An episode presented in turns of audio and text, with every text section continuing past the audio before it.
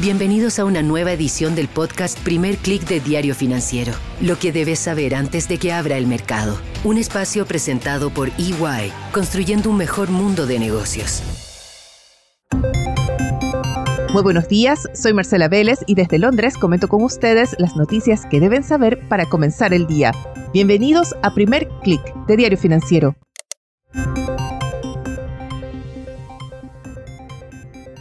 Muy buenos días, es lunes 23 de octubre, bienvenidos a Primer Click.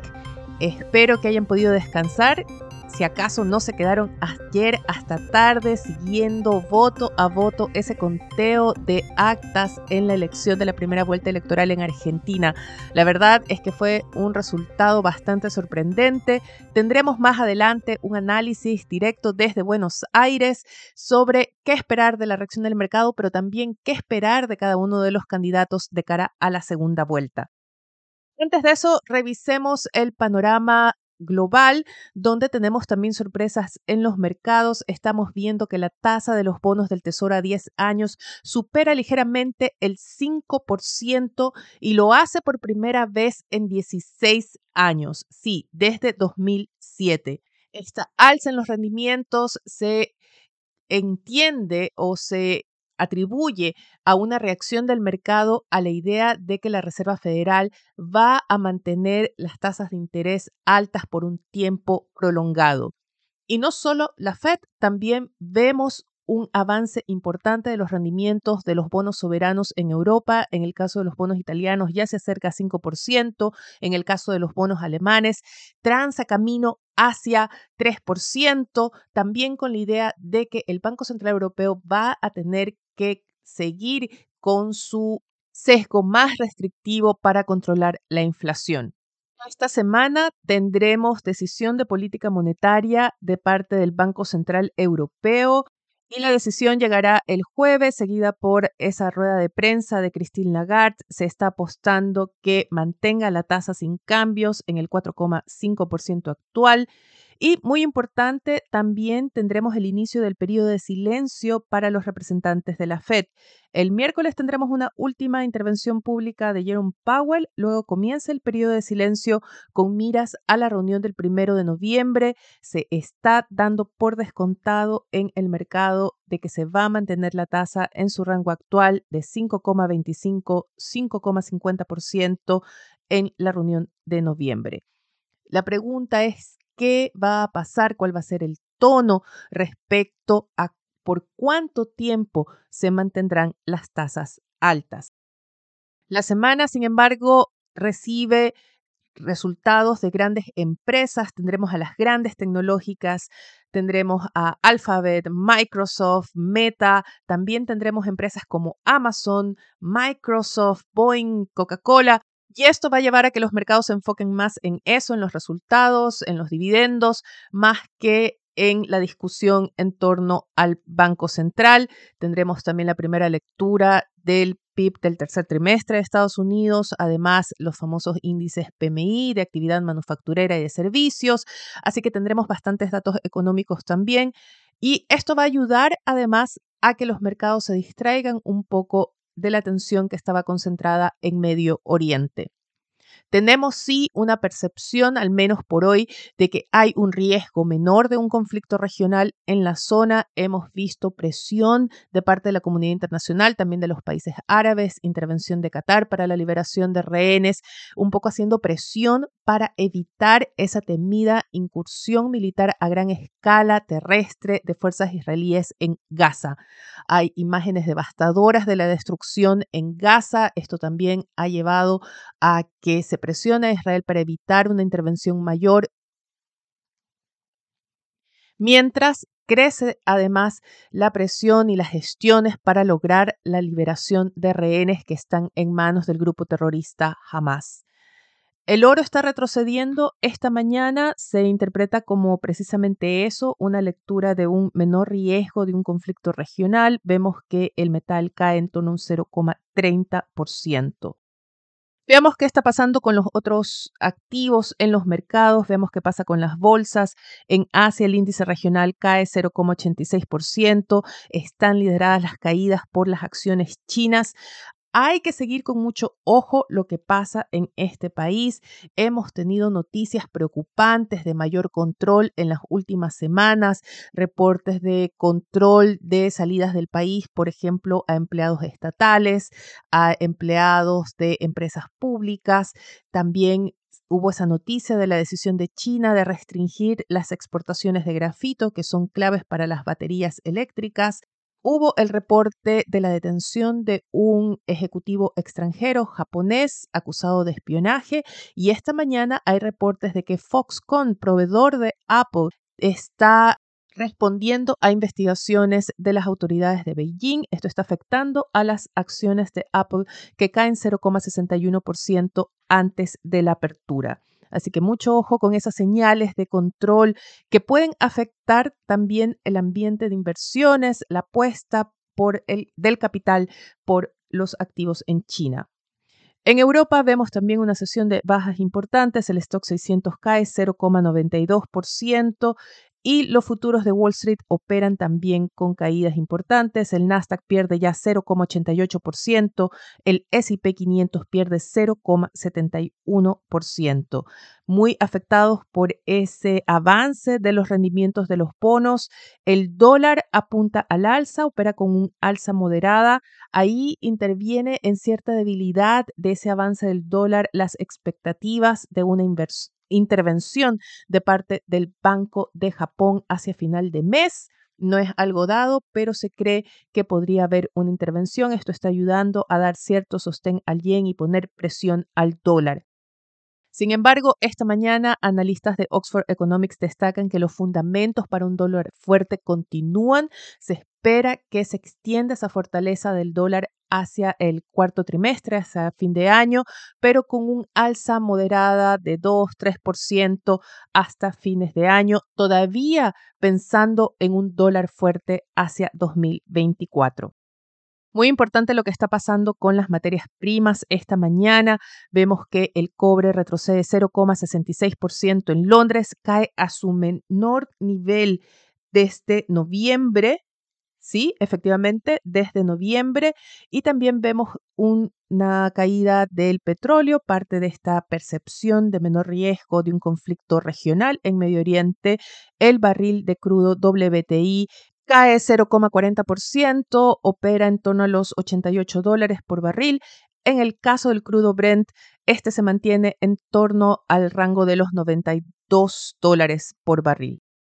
Hay que seguir también los movimientos en el sector de petróleo. Estamos viendo operaciones multimillonarias de parte de actores importantes de esta industria. La semana pasada tuvimos la adquisición de Pioneer de parte de Exxon por unos 60 mil millones de dólares y esta mañana tenemos la compra de Hess de parte de Chevron por 53 mil millones de dólares.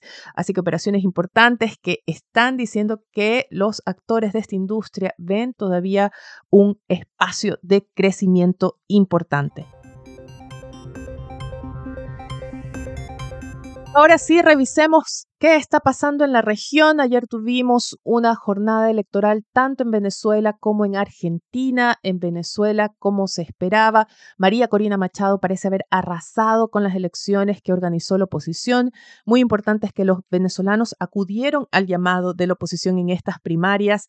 La pregunta es qué va a pasar ahora con la candidatura de Machado, quien está vetada por el régimen de Nicolás Maduro para aspirar a cargos públicos. Sin embargo, el acuerdo con el que se decidió levantar las sanciones contra Venezuela de parte de Estados Unidos establece que este levantamiento de sanciones es a cambio de que el gobierno entregue todas las posibilidades para unas elecciones democráticas, competitivas, libres. La pregunta es si Nicolás Maduro va a cumplir con esto. La oposición acusa que este veto a María Corina Machado y a otros líderes opositores competitivos respecto a Maduro y los candidatos oficialistas son arbitrarias.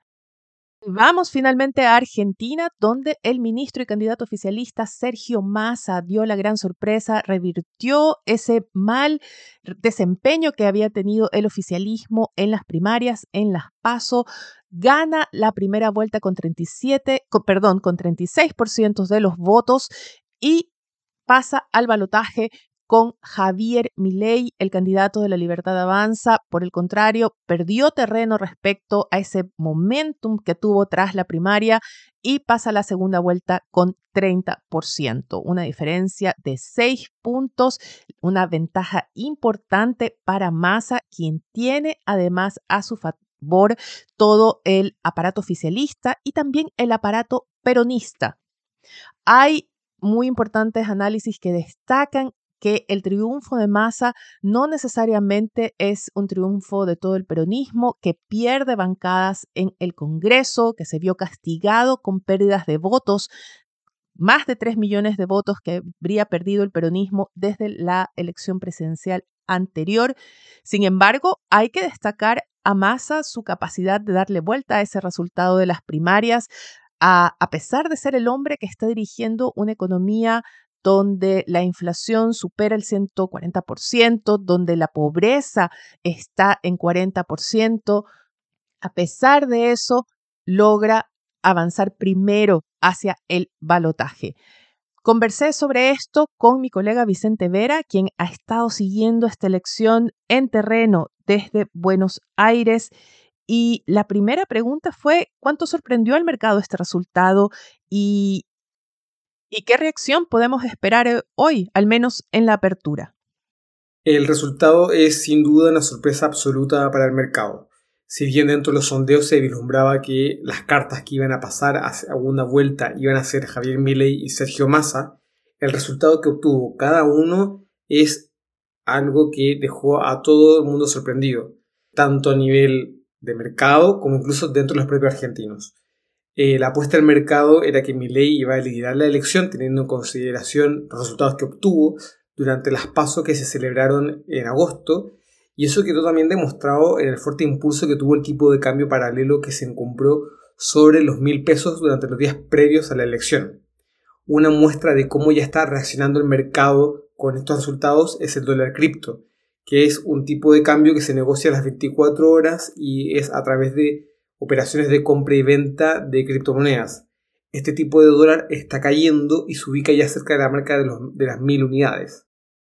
Ahora, este resultado tampoco despeja la incertidumbre política que aún reina en Argentina porque ninguna fuerza política se quedó con una mayoría en el Congreso. Dado esto, independiente de quien llegue a la, Rosa, a la Casa Rosada, ya sea Javier Milei o Sergio Massa, ambos deberán buscar acuerdos y tendrá que sentarse a conversar con la oposición para poder sacar adelante eh, su plan de gobierno. Mientras tanto, eh, lo que es el tipo de cambio oficial, se espera que se va a mantener fijo los 365 pesos que está actualmente, esto de cara al 15 de noviembre, fecha en que termina el plazo que se pactó con el FMI durante las últimas negociaciones que llevó a cabo el gobierno. Asimismo, el gobierno va a hacer todos los esfuerzos posibles para poder patear al máximo la, cualquier tipo de, evaluación que vayan a hacer de cara a la, a la segunda vuelta. ¿Cómo se explica el triunfo de la estrategia de Massa? ¿Qué hizo el candidato oficialista para revertir ese mal desempeño de las PASO? Los analistas políticos hablan acá en Argentina que Sergio Massa, a diferencia del resto de las candidaturas, no cometió tantos errores. En la última semana, por ejemplo, la candidatura de Javier Milei provocó varias críticas cuando incitó a las personas a no renovar los depósitos a plazo en peso argentino e incentivó a las personas a que tomen posiciones en dólares. Esto incluso desató la molestia de la banca, algo que no habíamos visto en la campaña electoral que un gremio entrara al debate. También por el lado de Patricia Bullrich, ella tampoco supo desplegarse de manera correcta a nivel de sus propuestas y tampoco tuvo un buen desempeño en los debates que se llevaron a cabo. Asimismo, eh, Massa utilizó un recurso que fue de alguna manera el miedo. Esto porque eh, Javier Milei como Patricia Bullrich hayan prometido que iban a poner fin a una serie de subsidios que hace el gobierno, y uno de ellos es el subsidio al transporte público. En la ciudad de Buenos Aires, el metro con, con subsidio sale alrededor de 80 pesos. Sin subsidio sale cerca de 1000 pesos. En los días antes de las elecciones, cuando uno pagaba el boleto, te aparecía cuánto iba a ser si es que se sacaba el subsidio. Eso fue un recurso que lo supieron utilizar eh, el comando de Sergio Massa de, alguna forma de crear un mensaje de, de que junto con su, candidatura hay una especie de seguridad. Y eso fue lo que supo utilizar y eso fue de alguna manera lo que lo ayudó a saltar a quedarse en la primera posición. Ahora, estos resultados eh, no son definitivos porque ahora viene la segunda vuelta y Massa tiene que ir a buscar los nichos de eh, Patricia Bullrich, eh, sobre todo los radicales y ex-peronistas, y también los votos de Miriam Bregman, que es del Frente de Izquierda, y también de Juan Escariete, que es un peronista de Córdoba. Y lo que se están preguntando todos es qué pasa ahora, qué negociaciones hay para alianzas, hay señales ya de un apoyo o de negociaciones de Juntos por el Cambio para un apoyo hacia Milei. Sí, ya hay señales. De hecho, Javier Milei, después de conocer los resultados electorales, eh, él dio un discurso y en, su mensaje hizo varios guiños a Juntos por el Cambio, recordando que uno de los principales temas que los une a ambas coaliciones es desalojar el kirchnerismo de la Casa Rosada. Milei también señaló que las peleas y disputas que hubo en la primera vuelta eh, con Patricia Bullrich son cosas que quedaron en el pasado y que él está totalmente disponible para disputar todos los espacios que conquistó Patricia Bullrich. No hay que olvidar, y esto es sumamente importante, que sin los votos de Patricia Bullrich, Milei no alcanza para llegar a la presidencia de cara a la segunda vuelta. Entonces, acá él va a tener que de alguna manera bajar un cambio y quizás vamos a ver algún tipo de moderación en las propuestas, pero sobre todo eh, de hacer y tender puentes. Eso va a ser lo que vamos a ver en los próximos días.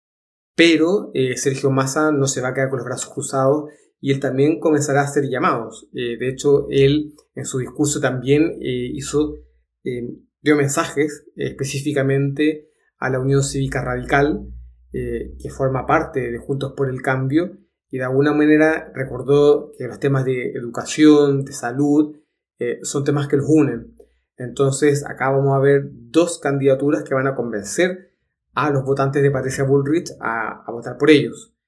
Yo creo que los próximos dos, tres días vamos a ver eh, importantes reuniones y sin duda acá la elección de cara al 19 de noviembre va a ser voto a voto. Ahí lo tienen, lo que viene es una pelea por los votos de Juntos por el Cambio, que lo más probable es que aumente en su división interna. Hay un grupo que podría dejarse tentar por la oferta de masa que se quiere presentar no como la continuidad de la administración actual, sino como un gobierno de unidad nacional.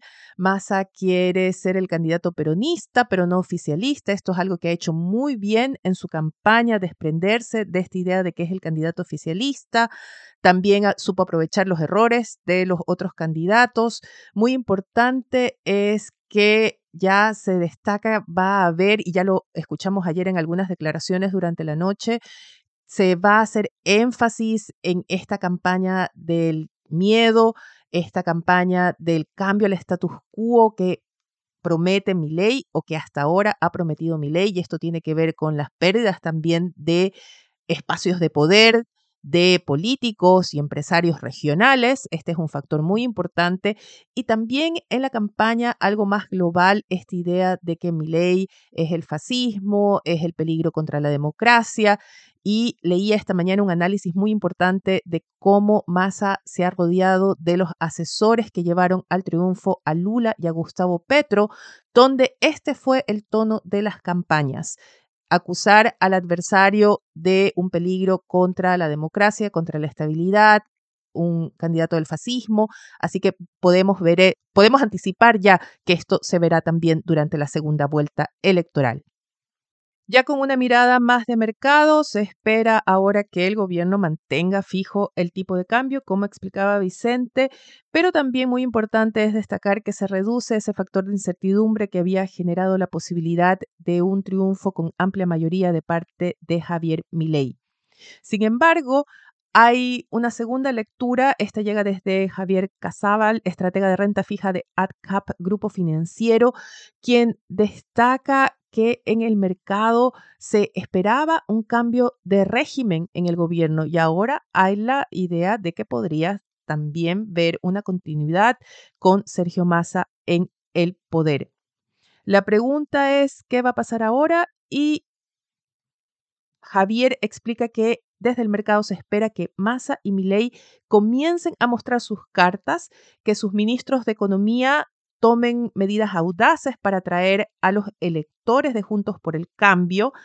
Tendríamos que ver, o se espera que Massa podría mostrarse como una nueva etapa del peronismo si propone un nuevo ministro de Economía más alineado ideológicamente con Juntos por el Cambio, con, bajo este lema del Gobierno de Unidad Nacional, y Milei podría empezar a mostrar un plan más viable, presentando un ministro de confianza para los mercados.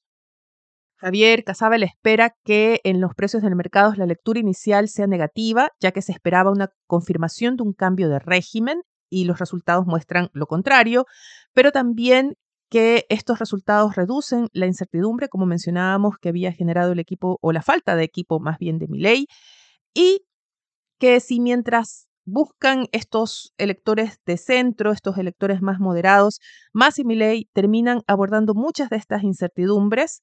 Por ejemplo, qué es lo que va a hacer Massa distinto a la fallida administración actual o qué podría hacer Milei para implementar con éxito su plan. Entonces los mercados podrían encontrar rápidamente su piso y comenzar a recuperarse.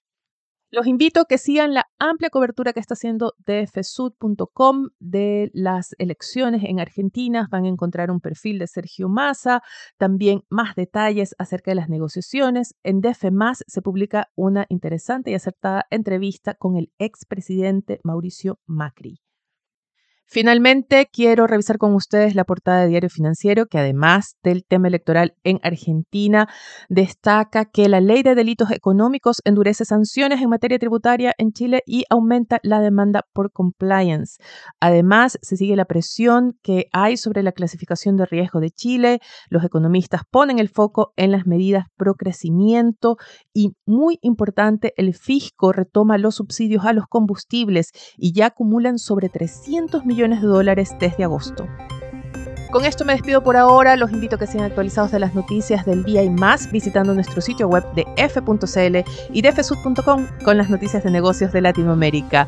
Eso es todo por ahora, les pido que nos dejen su calificación y sus comentarios en cualquiera sea la plataforma que estén escuchando este podcast.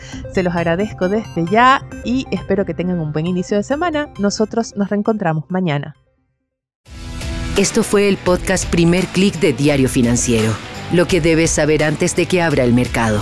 Un espacio presentado por EY, construyendo un mejor mundo de negocios.